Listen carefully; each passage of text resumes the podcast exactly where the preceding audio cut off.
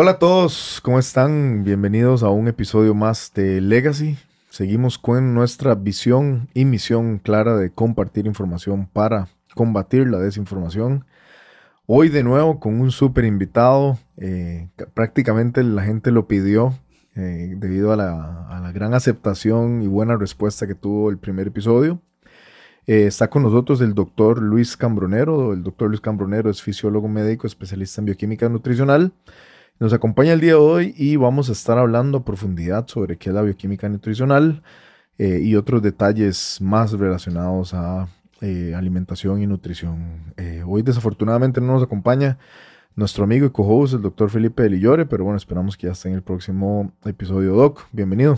¿Cómo Un gusto, Víctor. Muchas gracias. gracias a vos por, por sacar de nuevo el tiempo y por, y por acompañarnos. Como te digo, prácticamente esto fue pedido por, por la gente y yo decía, no, no, no, podemos darle más largas, hay que continuar y pues acá estamos. No, no, yo encantado como siempre de poder sacar un ratito, venir a compartir con ustedes, venir a informar a la gente, lo principal, ¿verdad? Claro. Y en especial el tema que vamos a hablar hoy, que es mi especialidad, que es una rama relativamente nueva, ¿verdad?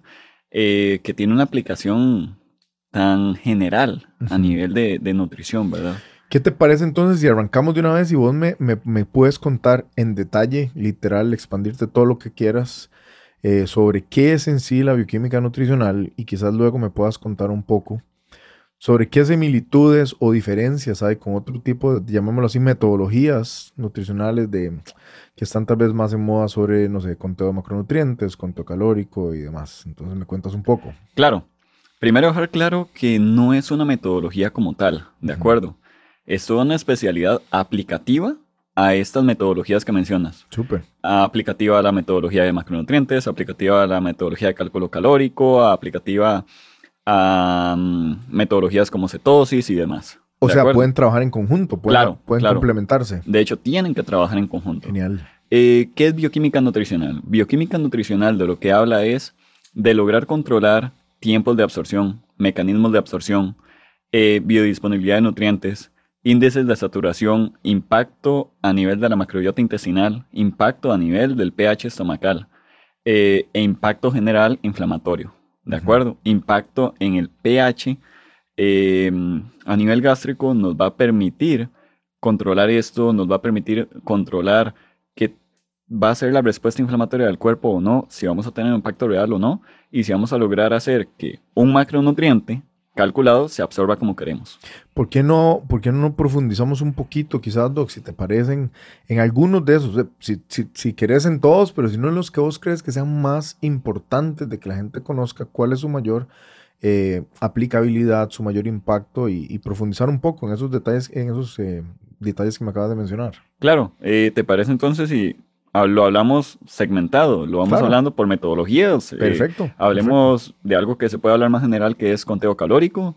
Claro. Después, ahí mismo voy abordando un poco los macronutrientes y por último nos enfocamos totalmente, en lo que es, Totalmente, eh, Hagamos lo siguiente, ¿qué te parece si lo desarrollamos de manera donde vos no solo te sientas más cómodo transmitiendo la información, sino que también creas que es más fácil tal vez de digerir o de entender para las personas que nos escuchan? Claro. Eh, bueno, primero sí me gustaría explicarte de dónde nace en realidad esta especialidad, ¿verdad?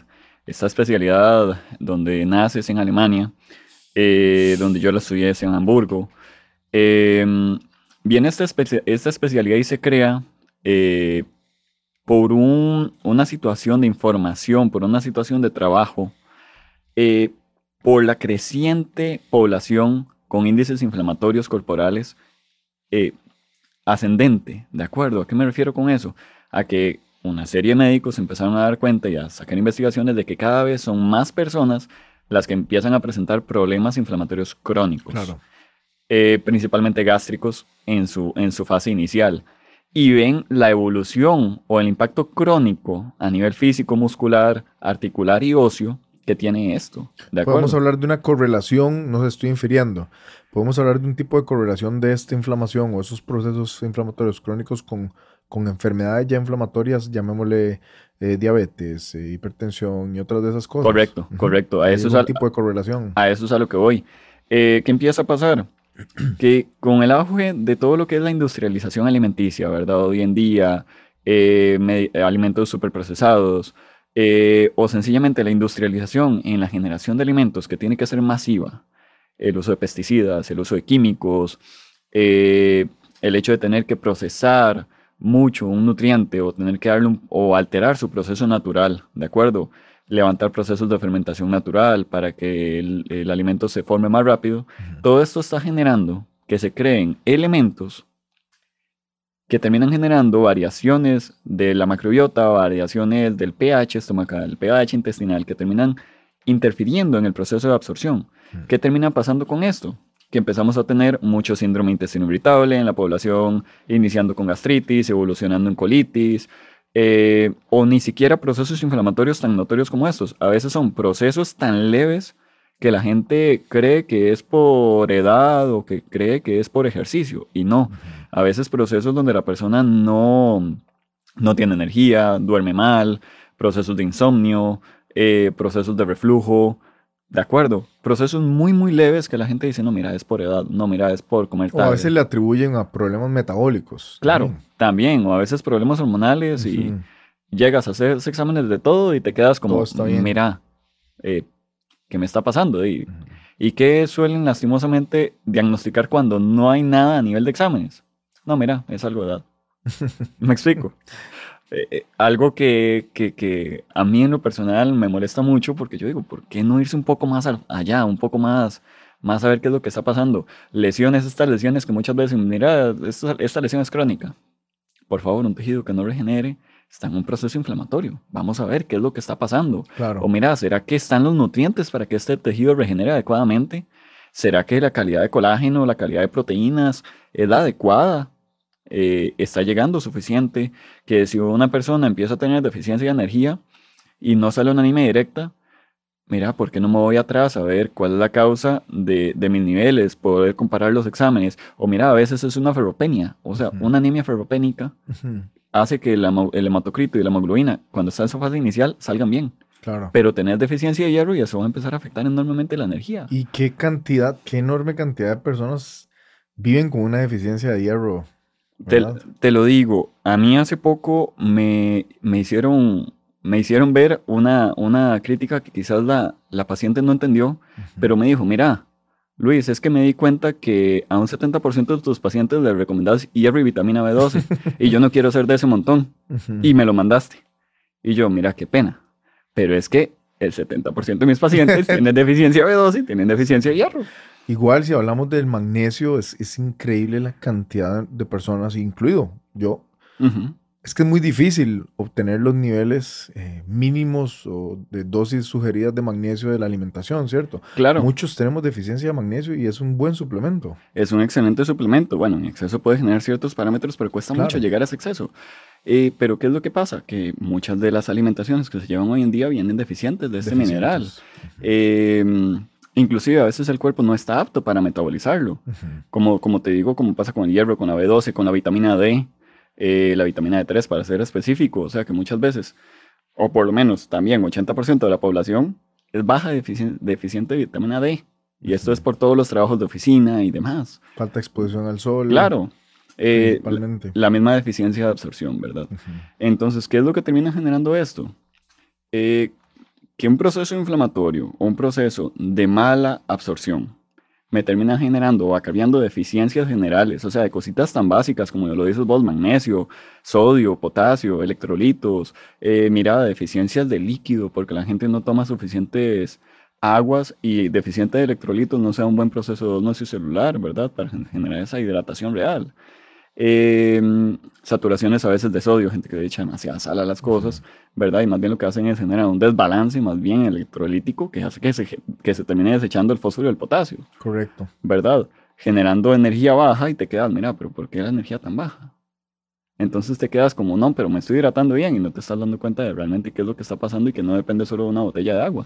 Sí, y muchas, muchas veces, bueno, es algo bueno, ¿verdad? Que se tienda a mirar exámenes de laboratorio, pero una vez que el laboratorio sale, los labs salen bien, tipo, como decís vos, hay que indagar un poco más, quizás, ¿verdad? Claro.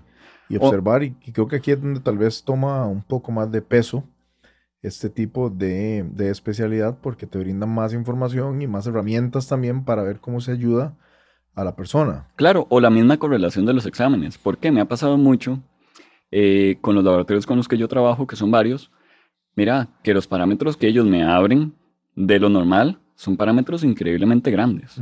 O sea, te puedo decir que tengo laboratorios que me han mandado parámetros normales de hierro que van desde 14 hasta 196. ¿Me explico?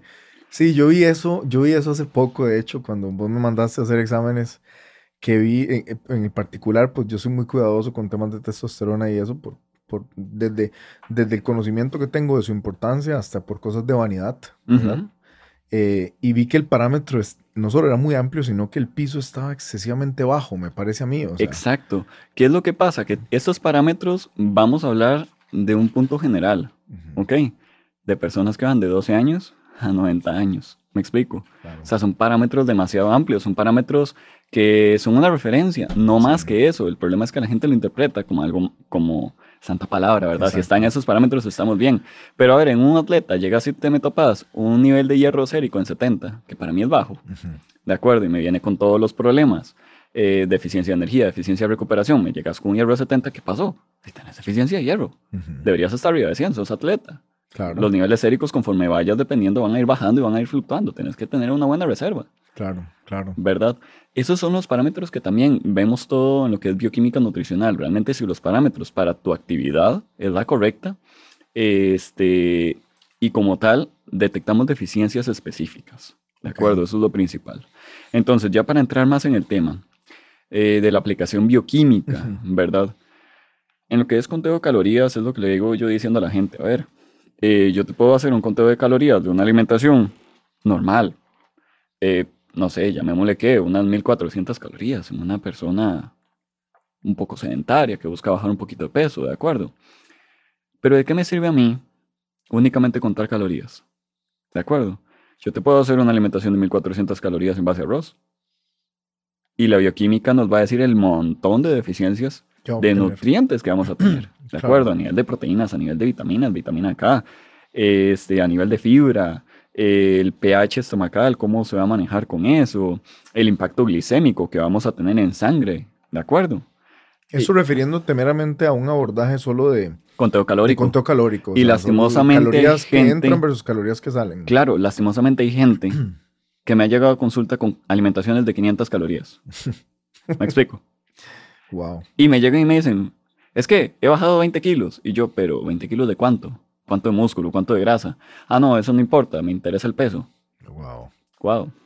Entonces yo me quedé, ¿para qué el peso si vas a... Es triste, es triste. Si vas a sacrificar salud. Claro. Entonces, ¿dónde entra la bioquímica nutricional? No, y la gran probabilidad que sufre una persona, tomando ese ejemplo, de que en el momento que empiece a consumir los, los macro y micronutrientes que necesite, otra vez vuelva a ganar de esos, ¿cuánto dijiste? 50 kilos. 20 kilos, ajá. De esos 20 kilos probablemente va a ganar 15, 18. Claro, exacto. Y tal vez no va a haber el valor de, de, esa nueva ganancia de peso porque quizás esté más saludable que con 20 kilos menos. Sí, y mira, paradójicamente me ha pasado.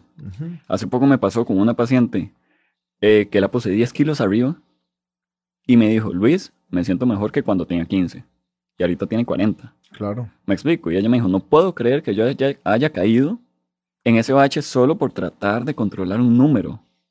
¿De acuerdo? Al fin de cuentas vos no vas por la calle diciendo, mira, qué lindos 80 kilos tenés. No me quiero desviar mucho de... Este tema me parece fascinante porque hoy día hay una obsesión enorme con no solo con el peso, sino con el tema de, fat loss, con pérdida de grasa. claro. O sea, estamos bombardeados en nuestro entorno, ¿verdad? Por, por todo un montón de, de razones. Eh, eh, y, medios que nos incitan, ¿verdad?, a, querer emular ese tipo de cosas.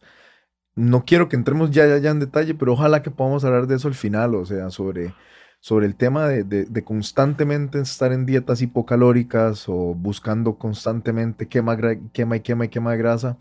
Y quizás darle una vuelta luego a la moneda y hablar sobre empezar a ver etapas donde lo que queremos es aumento de masa muscular, o sea, y, empezar a ganar un poquitito de, peso bien distribuido, con más masa y un poquito de grasa, y ese tipo de cosas que quizás son más, creo yo, más sostenibles en el tiempo y nos van a hacer sentir eh, de forma integral y general un poco mejor, creo yo. Y más saludables, claro. Por supuesto, entonces eh, tal vez hablamos de eso al final, porque me interesa mucho seguir la línea de lo de la bioquímica eh, como tal, ya que en el episodio pasado vos mencionaste cuestiones que a mí me pareció fascinante sobre los carbohidratos. Claro. Eh, si bien es cierto, bueno, los carbohidratos son un tipo de macronutriente. Dentro de ese macronutrientes existen diferentes categorizaciones. Si no me equivoco, así lo llamaste, ¿cierto? Correcto. Por lo general acá a un carbohidrato se le llama un carbohidrato.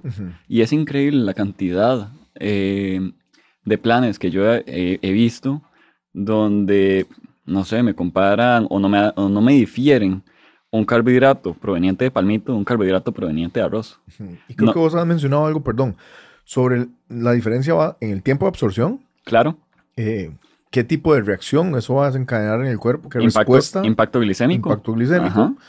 Eh, y algo más habías mencionado. Entonces, no sé si quieres y te, te entras en ese tema y empezamos a desmenuzar primero los carbos y luego hacemos lo mismo con proteínas y grasas. Perfecto, perfecto. Sí, la vez pasada yo les había mencionado, o sea, eh, a mí me gusta categorizar los carbohidratos en carbohidratos de lenta absorción y bajo, índice bajo impacto glicémico, media absorción y medio impacto glicémico, y alta absorción o rápida absorción y alto impacto glicémico. ¿De acuerdo? Y ninguno de ellos es malo. Ok.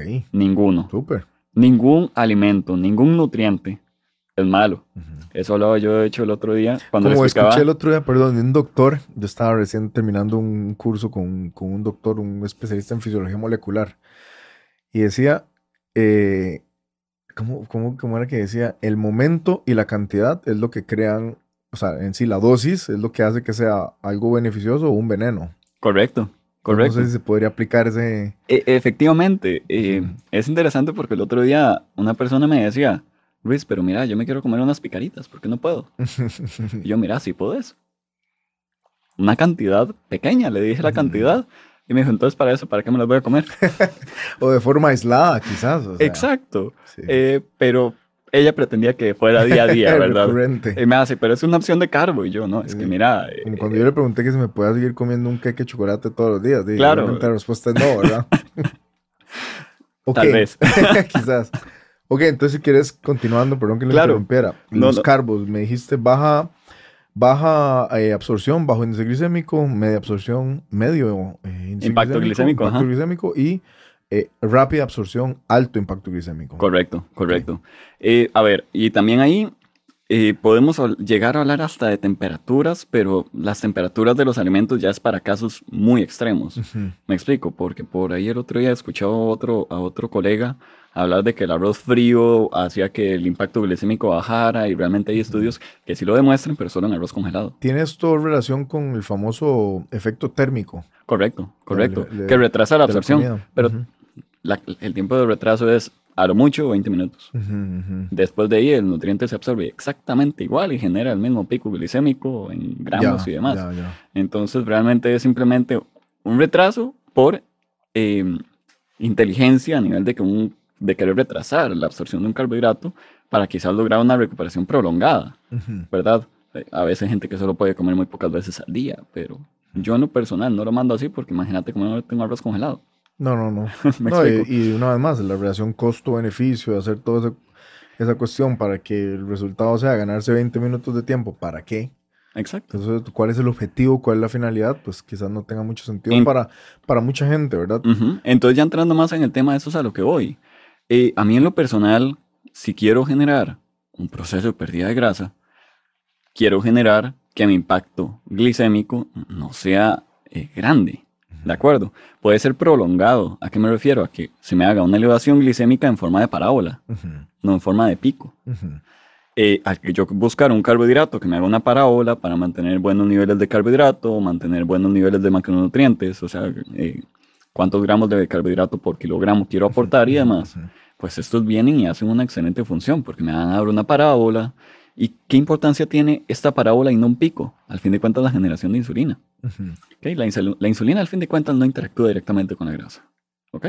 Correcto. Pero la insulina, al interactuar directamente con la célula y priorizar la metabolización de glucosa, hace que esa metabolización de grasa se me frene un poco o baje. ¿De acuerdo?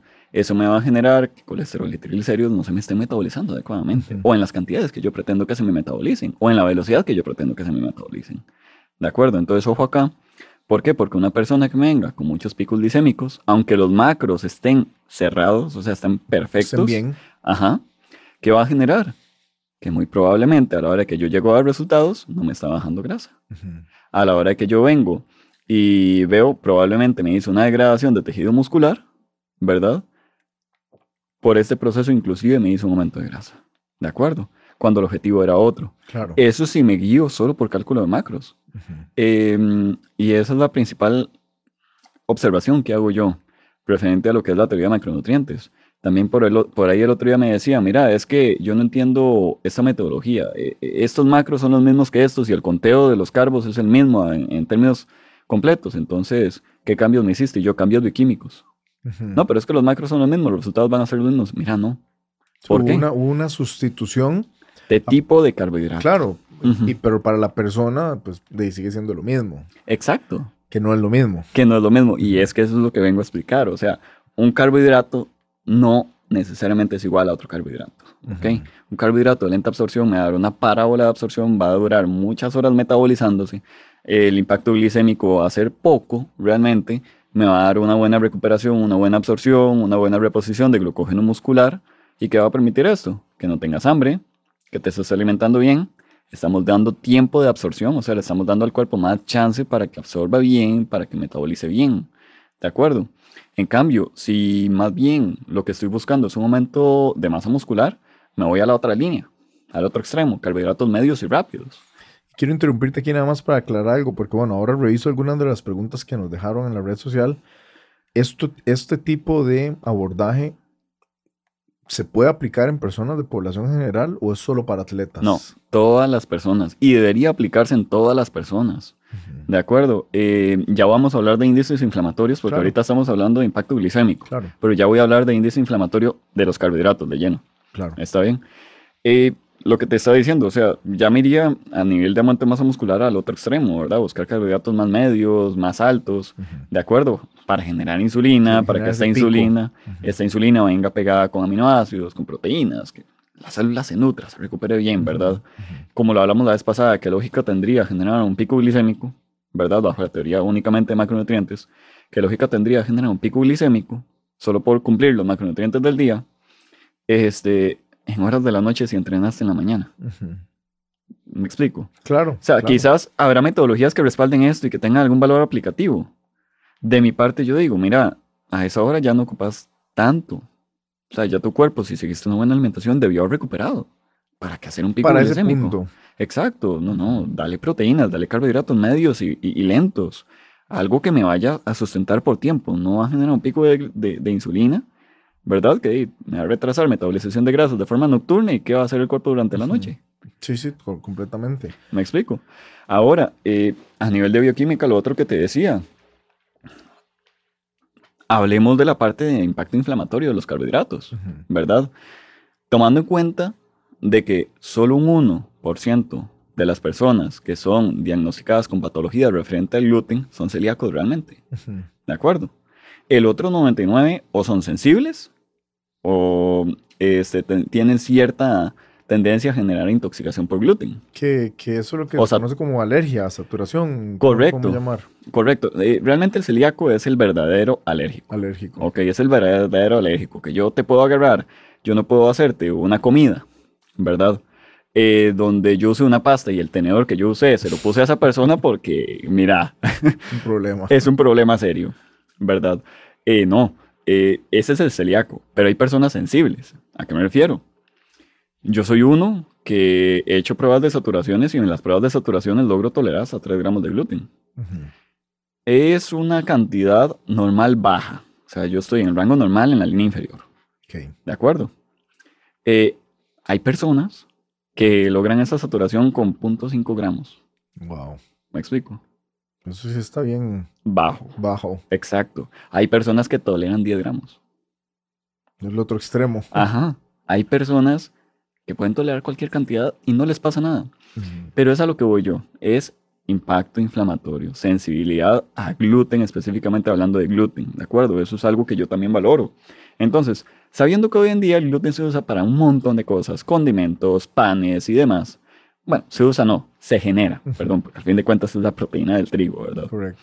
Em, ¿Y qué es lo que pasa acá? Que no vemos el proceso industrializado detrás de esta molécula, ¿ok? Si nos vamos por allá de 1914, ¿verdad? Donde el pan se hacía por fermentación y este proceso fermentativo lo que hacía era degradar el gluten en moléculas más pequeñas que hacían que fuera más fácil absorberlo, perfecto. ¿Qué pasa hoy? Que este proceso de fermentación no existe. Mm. Se usan levaduras instantáneas. Sí. Y listo, y va para el horno. Pero esos sabores que antes tenía el pan ya no lo vemos. ¿Y vos crees que eso tenga relación con ese aumento tan abrupto de personas que tienen ese tipo de intolerancia o baja? Claro, para que te hagas una idea, una rebanada de pan comercial, sin usar marcas, blanco, normal, o es más, pongamos un integral que son peores, tienen más gluten. ¿Me explico? Eh, me va a dar 3.4 gramos por rebanada. O sea, yo no me podría comer una rebanada. Un sándwich que son dos rebanadas. Exacto. Eh, un pan masa madre eh, por rebanada, igual, aproximadamente 40 gramos. Me va a aportar, dependiendo del proceso de fermentación y de la cantidad de tiempo y de la humedad, de 0.05, ojo, 0,5. 0.05. Wow, Ajá. nada. Ajá. A 0.2. ¿De acuerdo? Sí, sí, sí. O sea, es una cantidad increíblemente reducida. Sí, sí. Entonces- es abismal la diferencia. Soy alérgico al gluten, ¿no? Estaba teniendo una saturación. ¿De acuerdo? Entonces estaba teniendo una saturación y ¿qué es lo que pasa? Que mi parte gástrica empieza a sufrir por eso. ¿Cómo podemos diferenciar si yo tengo, estoy, estoy, estoy dando señales de saturación de gluten? Eh, vieras que es interesantísimo. Un sarpullido en la zona posterior de los brazos es muy, muy, muy característico, pero es un sarpullido que es como negrito y duro. Ajá, es muy, muy, muy característico. Eh, todavía eso sigue en debate, ¿verdad? Yo por mi experiencia te puedo decir que, que de 100 pacientes que atiendo con ese sarpullido, 99 salen sensibles al gluten, ¿me explico? Ujú, ujú. Entonces yo ya llegué a un punto donde yo ya no, ni siquiera mando el examen porque sí es bastante caro. eh, y simplemente le digo a la persona, mira, ¿tenés estos síntomas? Sí. Quitemos gluten. Es más, ni lo quitemos, disminuyámoslo. Pro- para probar. A ver qué Los respuesta da. disminuimos y me dicen, he tenido pacientes que me llaman una semana después y me dicen, Luis, ¿qué, qué- qué rayos hiciste? Ujú. Ok, porque ya todo desapareció y me está yendo espectacular en recuperación y demás. Y yo, mira, no. Tenías un proceso inflamatorio por saturación por gluten. Eso era todo. Claro. Entonces, ojo el impacto inflamatorio acá. Y de igual fo- forma, bueno, ahorita que hablemos de las, de las proteínas vamos a hablar del lácteo, porque también anda por ahí metido, pero por procesos de absorción. Pero bueno, en este tema de carbohidratos de lleno me enfoco mucho en hablar de gluten, porque es- lo encontramos en todos los, los, muchos de los alimentos, condimentos y demás. ¿De acuerdo? Que empanizados, que panes, que repostería, eh, que consomés y demás. ¿De acuerdo? Sí, está presente en todo. Claro. De lo que es más fácil de acceder hoy día. Claro, e inclusive algunas marcas que llegan a usarlo como una proteína solo para alterar o, bueno, elevar los niveles proteicos, igual que la soya, ¿verdad? En, en- en ciertos alimentos solo para que la tabla nutricional, ¿verdad? Que cuando solo son macros, eh, salga más alta. ¿Me explico? Ya, pero ¿a qué costo? ¿A qué costo? De acuerdo, el impacto inflamatorio es tremendo, la Sí. saturación gástrica es tremenda, la cantidad de enzimas que tiene que liberar el cuerpo, el cuerpo para poder metabolizar el gluten es tremenda. Entonces eso termina haciendo que se reduzca la cantidad enzimática y que los alimentos que vengan después realmente no se puedan absorber o degradar adecuadamente. Claro. ¿De acuerdo? Eh, eso referente a lo que es impacto inflamatorio, a lo que es impactos de absorción por índice glicémico, en lo que es carbohidratos, que son los dos temas, yo creo que, que, más, que valía la pena más hablarlo. Sí, de Ya- mayor interés para Ya la des- gente. después de eso podemos hablar de lo que es saturación hepática y demás, pero no, no creo que sea el... Del agrado de todo el mundo. Ajá, sería un tema demasiado técnico. Sí, sí, sí. De acuerdo. Y entonces hablemos de proteínas. Claro. Cuéntame un poco. Mira, proteínas pasa lo mismo. Podemos hablar en proteínas de rápida, media o lenta absorción, ¿de acuerdo? Y paradójicamente aquí vamos a hablar que las de lenta son las que están más asociadas a procesos inflamatorios. ¿Como cuáles? ¿Ah? ¿Como cuáles podríamos ejemplificar? Para que la persona que nos escuchen mm, básicamente vaya haciéndose como un tipo de, de idea. Ajá. Quesos maduros. ¿de acuerdo? Eh, la cantidad de caseína es bastante elevada. Eh, lo que son proteínas, carnes rojas. ¿de acuerdo? Eh, proteína de soya. Básicamente esas tres las podemos ir metiendo ahí. Como las que generan mayor inflamación. Claro. ¿Qué es lo que pasa acá? Pero podemos diferenciar tal vez los beneficios versus Sí, entre, entre el lácteo, en este caso, el- Ujú. el- los quesos, por, como decís vos, por la cantidad de caseína, y lo que aporta una carne roja eh, en cuanto a micro macronutriente y eh, lo que podemos eh, obtener de la proteína de soya. claro. Aquí primero voy a hacer una correlación entre un carbohidrato de lenta absorción y una proteína de lenta absorción. Ok. Ambos van a elevar considerablemente el índice de fermentación intestinal. Ok. Ambos. Eh, y eso hay que, tener que, hay que tener algo de cuidado con lo que es el carbohidrato cuando uno va a usar mucho carbohidrato de lenta absorción de no saturar. ¿De acuerdo? Lo mismo pasa con las proteínas de lenta absorción. A mí en lo personal me parece que son una maravilla, ¿ok? Porque vamos a obtener nutrientes muy, muy, muy complejos, ¿de acuerdo? Y al tener tan lenta absorción, vamos a mejorar la cantidad de absorción, o sea, o, o- o- la biodisponibilidad de esos nutrientes, ¿de acuerdo? ¿Qué pasa? Eh, que también tenemos el punto de lo que es descomposición, parecido a lo que es la parte fermentativa, ¿de acuerdo? Que es la generación de ese gas metano, ¿de acuerdo? La elevación del hidrógeno, que también puede afectar este proceso. Entonces, para centrarme más, podemos hablar que una carne de res vamos a, a depender de una saturación intestinal, o sea, cuando yo hago un cálculo y voy a utilizar carne de res, tengo que hablar de que mi saturación de absorción o mi índice de saturación enzimático intestinal y gástrico, con unos 150 gramos, 200 gramos, va a rondar el 70%. Wow. Ajá. Por ende, tengo que priorizar mucho los nutrientes que van a venir pegados a ese alimento. Ujú. Yo por lo general le digo a la gente, ok, mira, dale con esto y dale con los carbos, dependiendo del objetivo. Y les digo esto y carbos. Y mira que los vegetales, las ensaladas, dale, vegetales bien cocinaditos, perfecto. Son rapidísimos de metabolización, casi ni impacto enzimático tienen. ¿De acuerdo? Y tengo curiosidad, en ese caso que metes, digamos, esa proteína de lenta Ajá. ¿Puedo asumir que preferís poner un carbohidrato de media a, a rápida absorción? No siempre. No. No, ¿Cómo siempre. lo haces entonces? A veces pongo carbohidratos de lenta, pero en pequeña cantidad. ok. ¿De acuerdo? ok, ok. Únicamente para que el plato no sea solo carne y ensalada. ¿verdad? Claro, claro. tenga algo de saborcito y algo de color, ¿verdad? Eh, pero ya es que no siempre. eh, yo diría que pego más los de media absorción con media absorción en proteínas. Ok. Ajá. ok. Pero todo depende del resultado, porque también recuerdan, o, o todas esas proteínas de lenta absorción también tienen una característica, muy particular, que son más altas en grasa, igual que los quesos maduros. De hecho, eh, eh, es parte de lo que hace que el proceso metabólico sea más lento. La grasa hace que mi proceso metabólico se reduzca. ¿Por qué? Porque la grasa es una molécula muy compleja.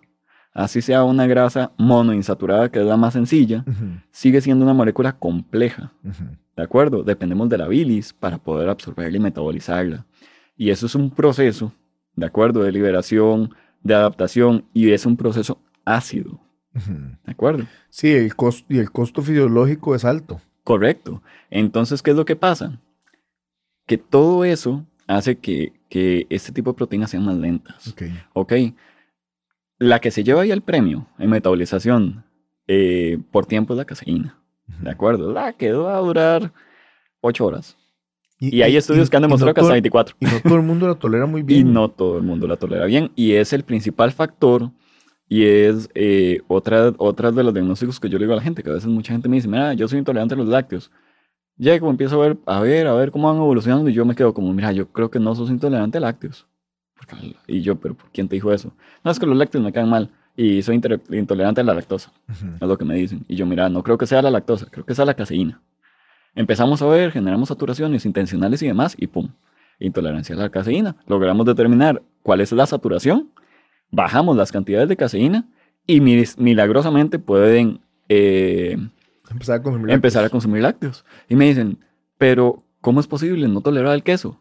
Y yo, mira, es que el queso que estabas consumiendo no era quizás el adecuado, o mira, tu organismo estaba tan inflamado que no lo lograba metabolizar porque un poquito de caseína me genera una saturación. Claro. ¿De acuerdo? Eso es lo que es proteínas de lenta. Hay que tener cuidado con ellas, hay que tener cuidado con ellas. Hay que usarlas en pequeñas cantidades, eh, Tal vez es- no tan regularmente o no con alta Exacto. frecuencia. esporádicamente, sí. Eh, la ventaja que tenemos acá en Costa Rica, ya hablando de lácteos y hablando de res, por dicha es que conseguimos muy alta calidad. Sí, eso es muy, muy alta calidad. ¿Por qué? Porque al fin de cuentas aquí en Costa Rica sale más barato tener una res pastando a que sea un pasto de pésima calidad y de vez en cuando les den granos y forrajes, ¿verdad? Eh, que tener una res encerrada en un establo dándole puro alimento, ¿verdad? Puros forrajes y granos y demás. Sí, todavía es- aquí el proceso se mantiene mucho más natural. Sí, ya si habláramos de Estados Unidos es otra historia, otra ¿verdad? historia. Es otra historia. Por eso en Estados Unidos, inclusive la res tiene sus categorías. Acá también, pero es que eh, los estudios que se han hecho acá de una res que se considera de mala calidad, ok, que inclusive se le han puesto implantes de hormonas, a una res de pastoreo, la diferencia en nutrientes es de un 9%. Es poco. Sí. Y el, No, aquí somos muy bendecidos en eso. y el impacto hormonal es de un 3%. Ujú. La diferencia, me explico, un 3% bajo carga hormonal total, o sea, bajo la carga hormonal que ya la red genera. Ujú. Entonces yo siempre he dicho, mira, un 3%, Es relativamente bajo es todavía. relativamente bajo. Que quizás una persona con cáncer de seno y ese tipo de cosas, a tener Tenga que cuidado, jugar, no se la tenga que jugar. ¿verdad? Pero, pero de ahí en más, eh, la población general perfectamente puede saber que la red de Costa Rica es, Es, es Excelente. saludable. claro. Eh, con que hay que tener más cuidado, como digo yo, con quesos maduros. Ujú. De acuerdo, la parte láctea, en, específicamente quesos maduros, la saturación de caseína es tremenda. ¿Puedes hablar un poco sobre por qué hay que tener, bueno, si es que, porque yo tal vez ahí tengo una opinión un poco sesgada. Cuidados de la proteína de soya. Sí, vea, la proteína de soya al fin de cuentas... Bueno, o beneficios también, ¿verdad? Ok, aquí podemos separar y no quiero generar este, algún problema ahí con lo que es la, la- Herir- la ideología de género, ¿verdad? he- Herir sensibilidades. Correcto. Este, pero es muy fácil. La parte de fisiología es fisiología. El hombre es hombre, la mujer es mujer y la parte hormonal no cambia. Correcto. ¿Ok? La soya tiende a elevar, porque los aporta, los niveles de estrógeno. ¿De qué forma? En el aporte de fitoestrógenos. Es lo que llamamos, eh, tiene un efecto aromatizante. Sí, no. Sí, sí, sí y no. A ver, el fitoestrógeno como tal no logra una absorción, no logra sobrevivir bien la parte gástrica, los ácidos y demás. Pero aún así se logra, del su 100% se logra metabolizar de un 1 a un 10%. Ok. ¿Cuál es la acción de este fitoestrógeno en las personas? Estimu- dar un estímulo aromatizante. ¿Qué él debe? Él debe. Pero si empieza a ser continuo, se hace grande. Se exacerba. Ok, exacto. Tiene efecto acumulativo. Correcto. Podríamos llamar de un efecto Correcto. acumulativo. Correcto. Y un, un efecto eh, de potencia. O sea, se, po- se potencia carga tras carga, tras carga, tras carga. ¿De acuerdo?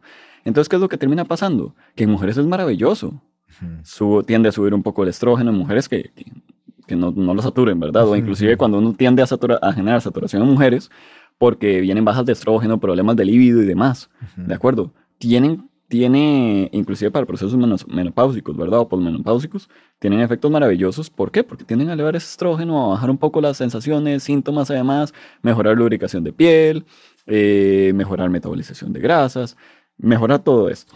¿De acuerdo? En la mujer. Pero en, la- en- en el episodio anterior lo mencioné y lo vuelvo a mencionar. ¿Qué pasa si al hombre, eh, que tendemos a tener hasta 20 veces más los niveles de testosterona de una y- mujer? y, vamos a ver, y como decís vos, o sea, no es una cuestión de, de idealizar o, o querer hacer separaciones, pero las leyes de la biología son las leyes de la biología. Correcto.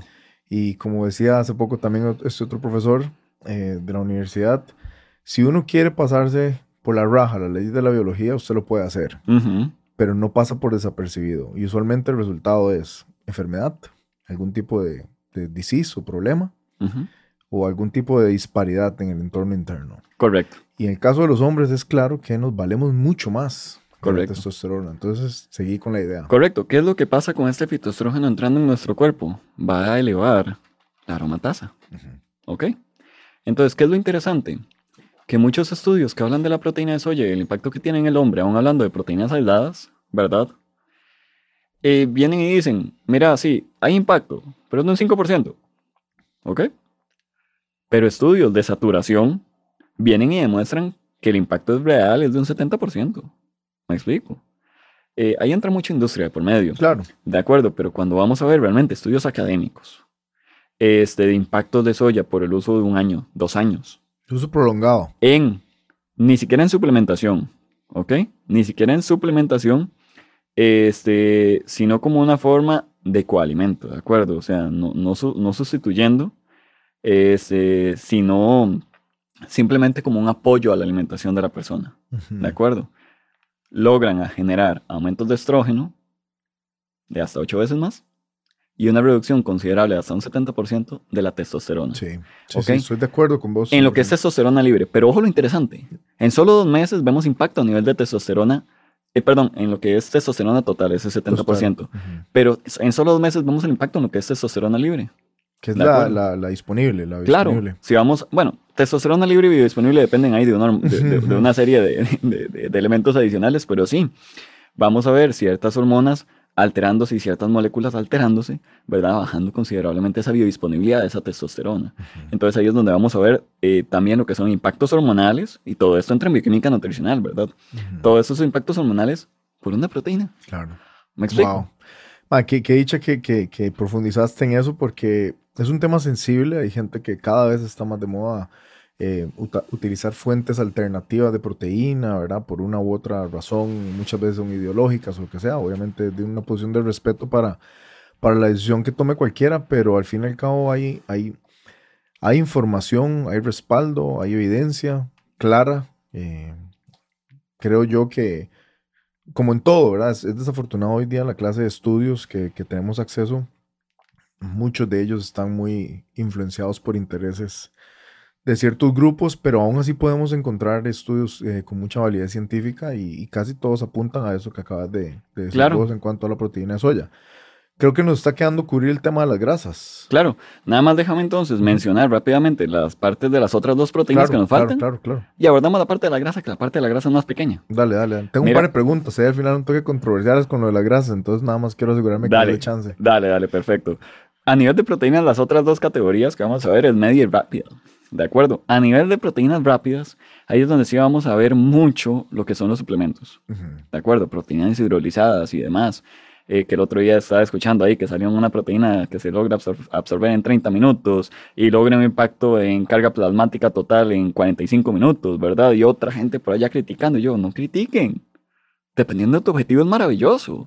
De acuerdo, solo que no todos no tenemos los mismos objetivos, Claro. ¿Verdad? En una persona como yo, eh, que le cuesta comer, ya naturalmente me cuesta comer, ¿verdad? Eh, una proteína de esa índole, eh, con una buena carga de azúcares, después de entrenar, es maravilloso. ¿Por qué? Porque en el momento donde eso entre, a la hora, porque es la que yo uso, tengo apetito. Claro. Inmediatamente, entonces, ¿qué puedo agarrar? Meter calorías y meter Sí, calorías y no meter lo dejas calorías. saciado por mucho rato y le va a prevenir de seguir. Exacto, exacto. Mi vaciado gástrico con eso es tremendamente rápido. Ujú. ¿Me explico? Entonces, claro, con eso logro cumplir mi macronutriente de una proteína buena, rápida absorción, que quizás me está generando saturación plasmática, y sí, no importa, ahí se desechará. Este, y después puedo poner una proteína más lenta, Ujú. ¿de acuerdo? O una proteína media, que estas son las que realmente casi que toda la población a nivel de, de grupo médico son las que corroboramos de que son las mejores, ¿verdad? Como lo son las carnes blancas, Claro. ¿verdad? Pescados y pollo. Pescado pollo. Lastimosamente el pollo ahí podemos hablar también de lo que categorizar, eh, puedes de- meter dentro de esa categoría eh, cerdo. Sí y no. ¿Cómo lo, cómo lo eh, Con el cerdo pasa lo, pasa lo siguiente. A mí el cerdo me encanta, pero el cerdo magro. ¿De acuerdo? Y el cerdo que es certificado sin hormonas. ¿Qué pasa con el cerdo? Que con el cerdo suelen usar mucha oxandrolona y mucha oximetalona, que son esteroides orales. Wow. ¿De acuerdo? Y esos hacen que el animal crezca increíblemente rápido. ¿De acuerdo? Y acá en Costa Rica, sea Aquí en Costa Rica se da. triste, man. Ok, es triste, inclusive lo he visto en lugares que se supone que están certificados li- libres de hormonas. Qué triste y- porque antes, antes del cerdo, acá en Costa Rica como se, como se cultivaba, por decirlo así, era de forma muy natural. Sí, no, y es que el problema cuál es, que estas hormonas se usan en la parte inicial del animal. Entonces después, hacia la parte final, no hay residuos. Pero lo que no te diste cuenta fue que en cuatro semanas el cerdo triplicó su tamaño, ¿verdad? Eh, eh, eh, acorde a lo que debió haber crecido. Sí. O sea, crecen de dos a tres veces más. Entonces, Wow, yo no sabía ese dato. sí, a mí, Voy a quitar la carne de cerdo. a mí, sinceramente, eh, y realmente lo supe por un par de pacientes míos, ¿de acuerdo? Eh, a mí, sinceramente, la carne de cerdo la pido a una persona que sé todo el proceso De acuerdo. Y que sé que desde que, desde que el cerdo nace está... Que venga tal vez con un sello de calidad diferente. No, él en realidad no tiene ninguna certificación, porque él dijo, a mí esa certificación no me sirve de nada. Yo a mis animales los garantizo y yo te puedo enseñar los historiales de los exámenes a las cuatro semanas, a las, a las ocho semanas, a las doce semanas, cada cuatro semanas. Wow. Y él llega y dice, aquí está. El que quiera me lo puede pedir y aquí está. Primera calidad. Digo que En- mejor voy a quitar el cerdo yo. Da un poquillo de miedo. Porque los, las, o sea, el, el- mi, mi, mi comida trampa preferida son costillas de cerdo. Y ahí entramos en el otro Para detalle. serte franco, de hecho ayer me comí unas. Bueno. Usted, usted acaba de decir por qué razón yo casi no recomiendo el cerdo. Sí, Porque, ojo que yo mencioné la carne magra de cerdo, claro. no las costillas. Y, es- y es mi preferida. ¿Cuál es el problema de la carne de cerdo? Que viene pegada con un montón de grasa. Muchísimo. Y la gente no cuesta mucho que la, la logre separar adecuadamente. ¿De acuerdo? Y estas grasas tampoco es que sean malas. Guilty. Ya vamos a hablar de las grasas, ¿verdad? Pero es mucha grasa saturada, es grasa que le toma al cuerpo demasiado tiempo en su proceso metabólico. Eh, entonces, por ahí anda ese tema, ¿está bien? Ok, ok. En lo que respecta al pollo y demás, pues también ahí entramos a la- en la disparidad de lo que es un pollo de pastoreo y un pollo eh, de extrema industria, ¿verdad? Los que son cultivados, eh, bueno, no, no, perdón, los que son producidos Ujú. En, en galerones sin luz, que viven hacinados, viven sentados, nunca se levantan. Que si llegamos y sacamos una, un cálculo proteico, está bien, nos van a dar la misma carga proteica. Lo que no nos dicen es la bioquímica de esa proteína Ujú. que nos dan una proteína alta en colágeno, que el colágeno es considerado una proteína débil o una, o una proteína, proteína incompleta, este, o una proteína completa. Colágeno de 191 cadenas de aminoácidos, eh, proteínas completas de 193. Entonces, ¿es mucha la diferencia? Pues sí, es mucha la diferencia en su ciclo de, de metabolización, en la biosíntesis propia eh, de colágeno endógeno. ¿A qué me refiero? El colágeno cuesta mucho absorberlo. Al, al ser humano le cuesta demasiado absorberlo. El ser humano mm, principalmente lo produce en base a las proteínas, degradándolas en su proceso de degradación, luego de absorberlas. ¿Qué pasa? Que estos pollos que son muy altos en colágeno, que de, para todo lo que a la gente más le gusta porque son los que son más jugosos, eh, que sea más rico. ajá, son más jugosos, son más tiernitos y demás, pero por algo es, Sí. ¿me explico? Entonces ahí es donde entramos con esa bioquímica, ¿verdad? De, mira, qué uso, ¿verdad? Eh, hasta el pollo está metido en eso y, y no hay... Sí, todo, el- todo lo que hay detrás también, de que están también algunos genéticamente alterados y que les ponen hormonas. y- Realmente el pollo cuesta mucho, cuesta mucho... Hay, hay- hay argumentos Cuesta, de que acá cuesta mucho la parte, la hormonal, eso. pero con la parte hormonal pasa lo mismo que con el cerdo. El asunto es que ya entramos a un asunto de que ellos, la excusa de ellos es, es muy difícil agarrar e inyectar cada pollo. ¿Quién dice que un esteroide tiene que ser inyectado? Puede ser oral, Puede ser oral. claro. ¿Quién dice que un esteroide tiene que ser inyectado? Puede ser oral, claro que sí. Se lo pueden poner en el elemento, el animal ni se va a dar cuenta. No se va a dar cuenta. ¿verdad? Entonces, esos son los detalles. Eh, yo siempre digo, busquemos pastoreo, busquemos cosas buenas. El cerdo, como te digo, yo en el cerdo sí, Bueno. este... A partir de. ma, me acabas de convencer. Ya no hace falta que diga más. Ya no va más. No, no, no, una costillita de vez en cuando, créeme, que una vez al mes, dos veces al mes, eso no va a pasar nada, no va a generar ningún impacto Sí, sí, real. sí. El problema es la gente que lo usa diario. Recurrentemente. Claro, Claro. recurrentemente, cuatro veces por semana ya es recurrente, ¿verdad? Claro, claro, claro. Y ahora pasemos a la parte de grasas. Con las grasas, y aquí es donde, donde entra la parte de la bioquímica también aplicada a una metodología que es una metodología que depende de grasas, como la, la cetosis metabólica. Y ojo que le estoy llamando cetosis metabólica. Pucha, ya se me adelantó mi pregunta. ¿Qué? Mi pregunta era esa. ¿Cuál? Que me habla. Después de que usted desmenuzara las grasas, que yo sé que es más, más rápido, que no sé si lo quieres hacer igual, eh, hablar de dos cosas. Número uno, la, la verdadera cetosis metabólica, que nos expliques qué es la cetosis metabólica, versus eh, lo. Y yo lo voy a poner en esas palabras sin ofender a nadie, obviamente. el- un, keto popular o Ujú. un, un famoso keto comercial. ¿Cuáles son las diferencias que hay? Y por último, la otra pregunta es, ¿por qué, ya hablando de entrenamiento, por qué la, bueno, la keto, ¿verdad? Quizás no sea la mejor opción o lo ideal cuando hablamos o cuando lo que queremos es un objetivo de hipertrofia. Claro. Bueno, ¿te parece entonces primero hablo de, lo- Dale, dale, de las dale. grasas y Sí, empezamos sí, a por eso hablar? te digo, se me adelantó y dije, "Ey, sí, voy a tirarla. Sí, ojo que hablo de cetosis, no keto, porque a mí ya lastimosamente me hablan de keto y cuando me usan la palabra keto, eh, me están hablando de un extremismo porque popularmente así lo han hecho. ¿De acuerdo? Entonces, es cetosis metabólica. La cetosis metabólica es un proceso fisiológico Correcto. en el cual el cuerpo empieza a depender mayoritariamente de la degradación de grasas para generar energía. ¿ok? De grasas de forma exógena y endógena, ¿de acuerdo? Ambas, sin estar generando ningún tipo de acumulación o intercambio de grasas endógenas. ¿A qué me refiero? Las grasas las podemos categorizar en dos grandes, ¿ok? En dos grandes. Moléculas más pequeñas y moléculas, pe- y moléculas grandes. Grasas saturadas, en este caso moléculas grandes. Este, y lo que son grasas monoinsaturadas, poliinsaturadas, eh, que son grasas más pequeñas. ¿De acuerdo? Moléculas más pequeñas. Claro. Básicamente esa es la composición de un triglicérido, ¿verdad? Triglicérido, tres grasas. Eh, cuando fragmento el triglicérido vamos a encontrar monoinsaturadas, poliinsaturadas y saturadas. Todo triglicérido, toda grasa tiene las tres. Cuesta mucho, bueno, no existe una que yo conozca que tenga una sola. ¿De acuerdo? Sin embargo, digamos, si vamos a ver un aceite de oliva, es prioritariamente grasa monoinsaturada y poliinsaturada, y por último grasa saturada, ¿de acuerdo?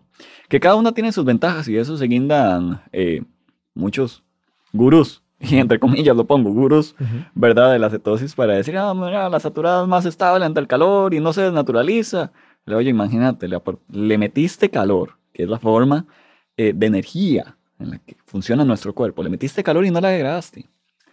¿Cuánto crees que te va a llevar al cuerpo degradar esa molécula? Y el costo a nivel molecular, lo que el cuerpo tiene que hacer a nivel molecular para lograr eso. Claro, entonces, voy a ver una monoinsaturada que se desnaturaliza con el calor. Claro, sí se me desnaturalizó, pero mi impacto metabólico, mi impacto calórico por cantidad, este, aunque sea igual al de la saturada, pero mi impacto metabólico es que al desnaturalizarla, muy probablemente el cuerpo la deseche.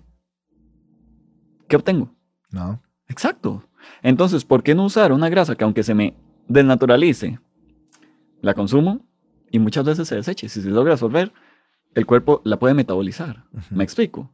Y la metaboliza muy rápido. Para que te hagas una idea, una monoinsaturada, eh, su punto de humo ronda entre 40 y 52 grados. ¿De acuerdo? Poquito más arriba de la temperatura corporal. Eh, una poliinsaturada me logra tolerar entre 50 y 70. Una saturada logra tolerar hasta 100. Sí, es demasiado. Me explico. Entonces, ¿qué pasa? Cuando entran esta metodología, y, aquí lo que voy a hablar es de la aplicación de bioquímica nutricional en la metodología de cetosis metabólica, ¿está bien? Cuando entra esta metodología, y le empiezo a dar moléculas muy grandes de grasa al cuerpo, como las del tocino, que es principalmente grasa saturada y megamoléculas de hasta 2000, 2000 unidades, ¿de acuerdo? Este, perdón, 200.000 unidades y demás, comparadas con una grasa prioritariamente monoinsaturada, como un aceite de oliva, unas aceitunas y demás. ¿Qué pasa? Entran estas cantidades que calóricamente es el mismo impacto calórico, ¿de acuerdo? Al cuerpo, pero la parte metabólica es totalmente diferente.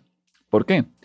Entra esta grasa saturada al cuerpo, viene, se degrada, se descompone, tira su triglicérido, su triglicérido eh, es tan denso, ¿de acuerdo? Que empezamos a tener problemas metabólicos. Entonces entra y nuestro hígado tiene reservas de grasa, grasas más pequeñas, eh, colesteroles en formas más pequeños, ¿de acuerdo? Ya degradados, entonces ¿qué empieza a pasar? Mandamos a guardar ese triglicérido que es gigantesco, y empezamos a sacar los triglicéridos pequeñitos. Es como si yo te eso es un mal negocio para el cuerpo. Claro, es como si yo te pongo a vos. Es un mal negocio. A ver, te quito los dientes. Te los quito. te pongo un bistec entero de un medio kilo ahí. ¿Ok? O te pongo ese medio kilo de carne, pero en trocitos. ¿Qué preferís? Daisy. No, no. Los trocitos, ¿cierto? Por supuesto. Porque no tengo dientes. Exacto.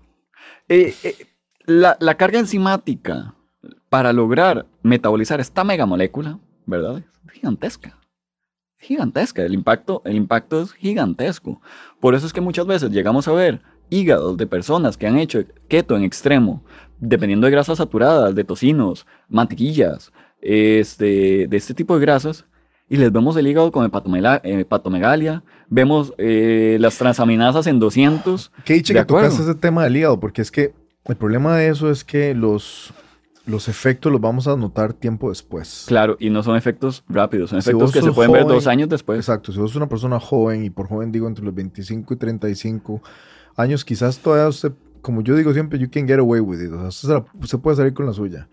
Pero inclusive después de 2, 3 a 5 años vas a ver realmente los verdaderos efectos que tuvo todo ese estrés metabólico excesivo que le tomó al cuerpo poder metabolizar todo esto que Y lo complicado que va a terminar siendo bajar grasa. ¿Qué pasa? Y aquí ya voy, a, ya voy a centrarme en este tema. ¿Qué pasa? ¿Cuándo hablo yo de cetosis metabólica?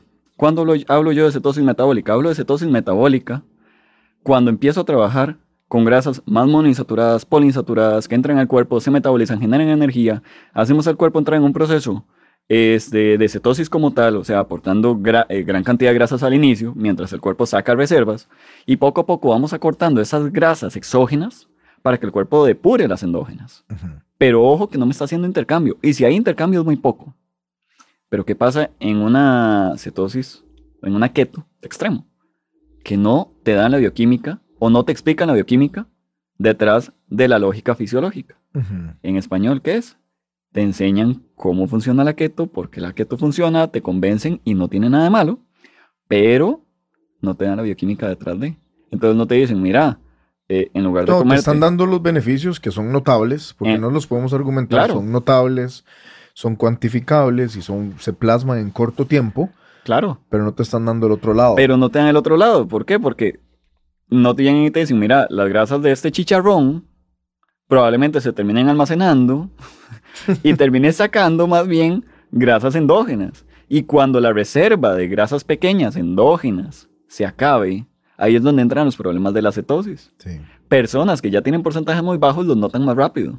¿Qué pasa? Empiezan en cetosis, todo bien, todo bien, más energía, más concentración, claro, la carga, la carga de cetona es altísima, eh, generando más energía, el cuerpo en un proceso eh, eh, de, termogénesis, ¿verdad? Gastando más calorías y demás. Y un pronto generando más ATP, porque eso ya se sabe. Que ya en este episodio quizás no de tiempo, pero luego podemos hablar sobre, sobre las diferencias en cuanto al rendimiento y, todo lo relacionado al entrenamiento alrededor de este tema, porque si es notable lo que vos decís, al principio sientes mucha energía, hay más producción de ATP, bla, bla, bla, pero después... Ajá, ¿qué es lo que pasa? Que ya sea tarde o temprano, las personas siempre empiezan a pasar lo mismo, se empiezan a estancar, empiezan a bajar mucho, mucho la carga calórica, empiezan a generar problemas de deficiencia de nutrientes para empezar a bajar la carga calórica, pero ¿cuál es la causa detrás de esto? No es ninguna, no es carga calórica. A ver, no es carga calórica.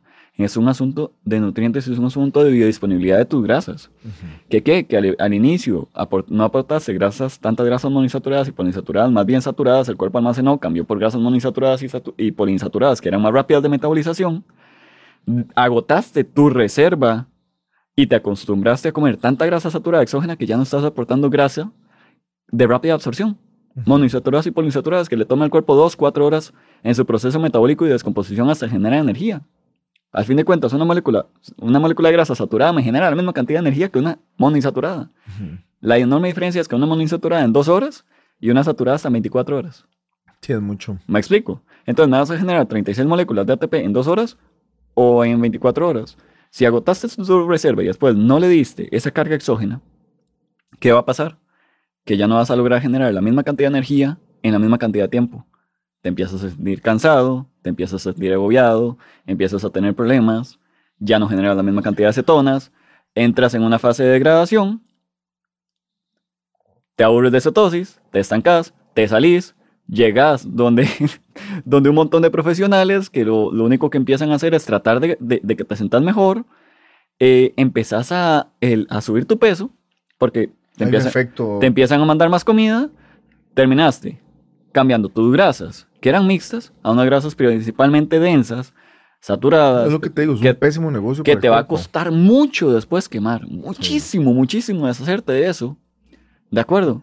Y simplemente por no saber la bioquímica de estas moléculas detrás de para que no parezca como que estamos queriendo satanizar un extremo u otro, lo que queremos es poner en perspectiva las cosas buenas, las malas, los pros, los contra y lo que la gente no sabe. Claro. yo creo que esto que vos mencionar la gente no lo sabe, honestamente, y por eso quería que lo mencionáramos. ¿Y te parece si lo concretamos un poquito más? Por, ejemplo, por favor. Que me cambies eh, ese tocino, que me cambies eh, eh, este aceite de coco, que me cambies este, ¿qué otra grasa? los quesos maduros, mete grasa, sí, pero méteme grasa más leve, aguacate, aceite de oliva, aceite de aguacate ahí mismo, aceite de sésamo, eh, semillas, ¿de acuerdo?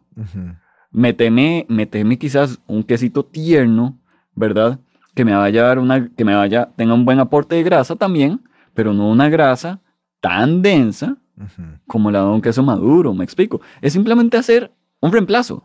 Es, mira, paso de, de, ajá, de estas grasas gigantescas que no te estoy diciendo que no las consumas, de reducirlas y dejarlas en un 10% de tu, de tu 100% total, pero este 90% monoinsaturadas y poliinsaturadas. Claro, claro.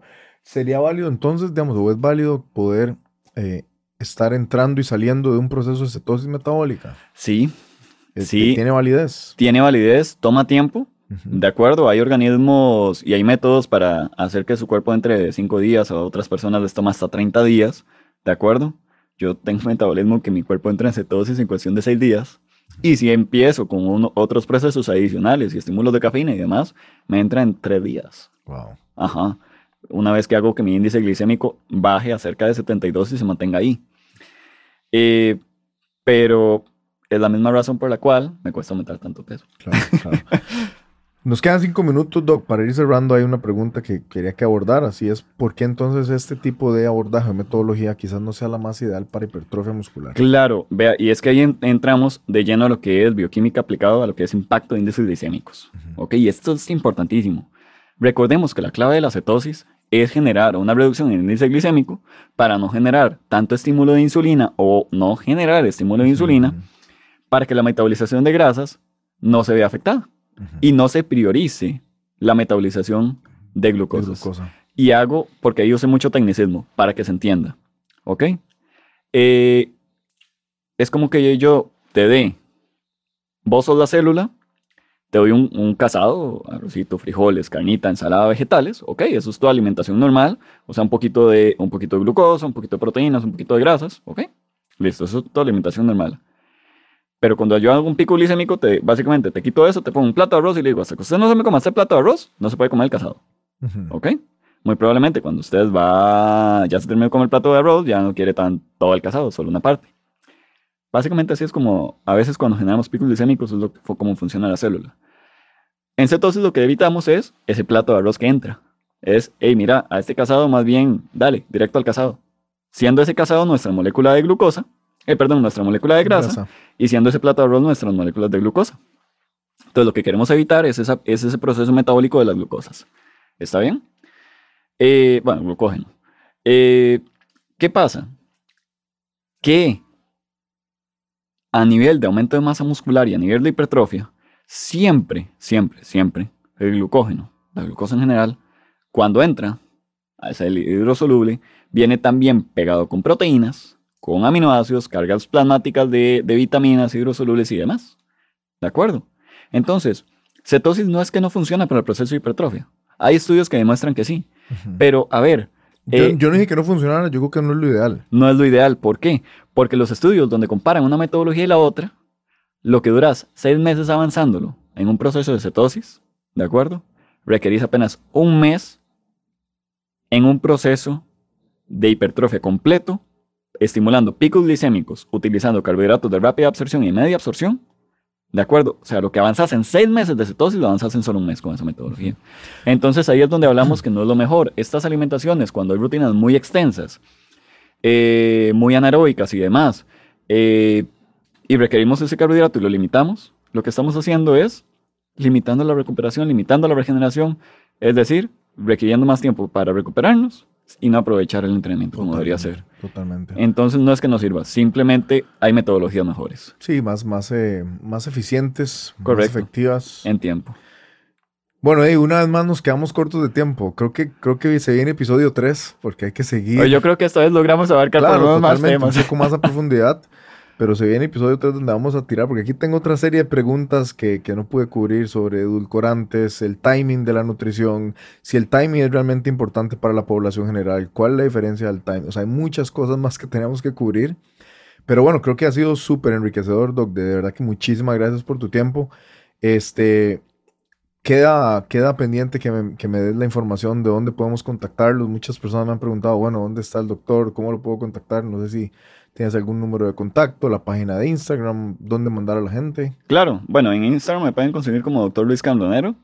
el número de teléfono es 7277-5172. Repítelo otra vez. 7277-5172. Ese es el número de mi asistente y con todo el gusto pueden escribir, llamar. Eh, ahí les brindamos toda la información, este, asesorías y demás. Siempre van a ser bienvenidos. ¿De acuerdo? Eh, siempre solicito nada más bastante paciencia, mi mecanismo funciona, me encanta analizar todo detalle, pero se ocupa tiempo para eso. Sí, si no es una hora así como cookie correr, hacerlo rapidísimo y, y tomarlo de una vez. Eh, Doc, de verdad que muchísimas gracias por el tiempo, por, por, por, tener la disposición de venir acá a educarnos, a informarnos y, di, como te digo, o sea, sé que no se queda aquí, estoy seguro que lo vamos a tener en otro próximo episodio y, y, nada más. Muchísimas gracias. ¿Algún mensaje de cierre? Gracias a usted, Víctor, y a todos de verdad por solicitar toda esta información. A mí me encanta hablar de este tema, en especial que es un tema bastante bueno, bastante nuevo, ¿verdad? Y nos ayuda a informar. Todavía hay cierta desinformación al respecto. Claro, en especial en un tema, en una especialidad tan donde hay tan poquitos profesionales, ¿verdad? Claro. Y ahí estamos a la orden, de verdad, en lo que les pueda colaborar con todo gusto. Muchas gracias, es un lujo para nosotros y bueno, gracias a todos los que nos escuchan y nos ven. Este, como siempre les digo, si encuentran esta información de valor, por favor compártala y ayúdenos todos en conjunto a seguir combatiendo la desinformación. Hasta el próximo episodio. Muchas gracias. Hasta luego.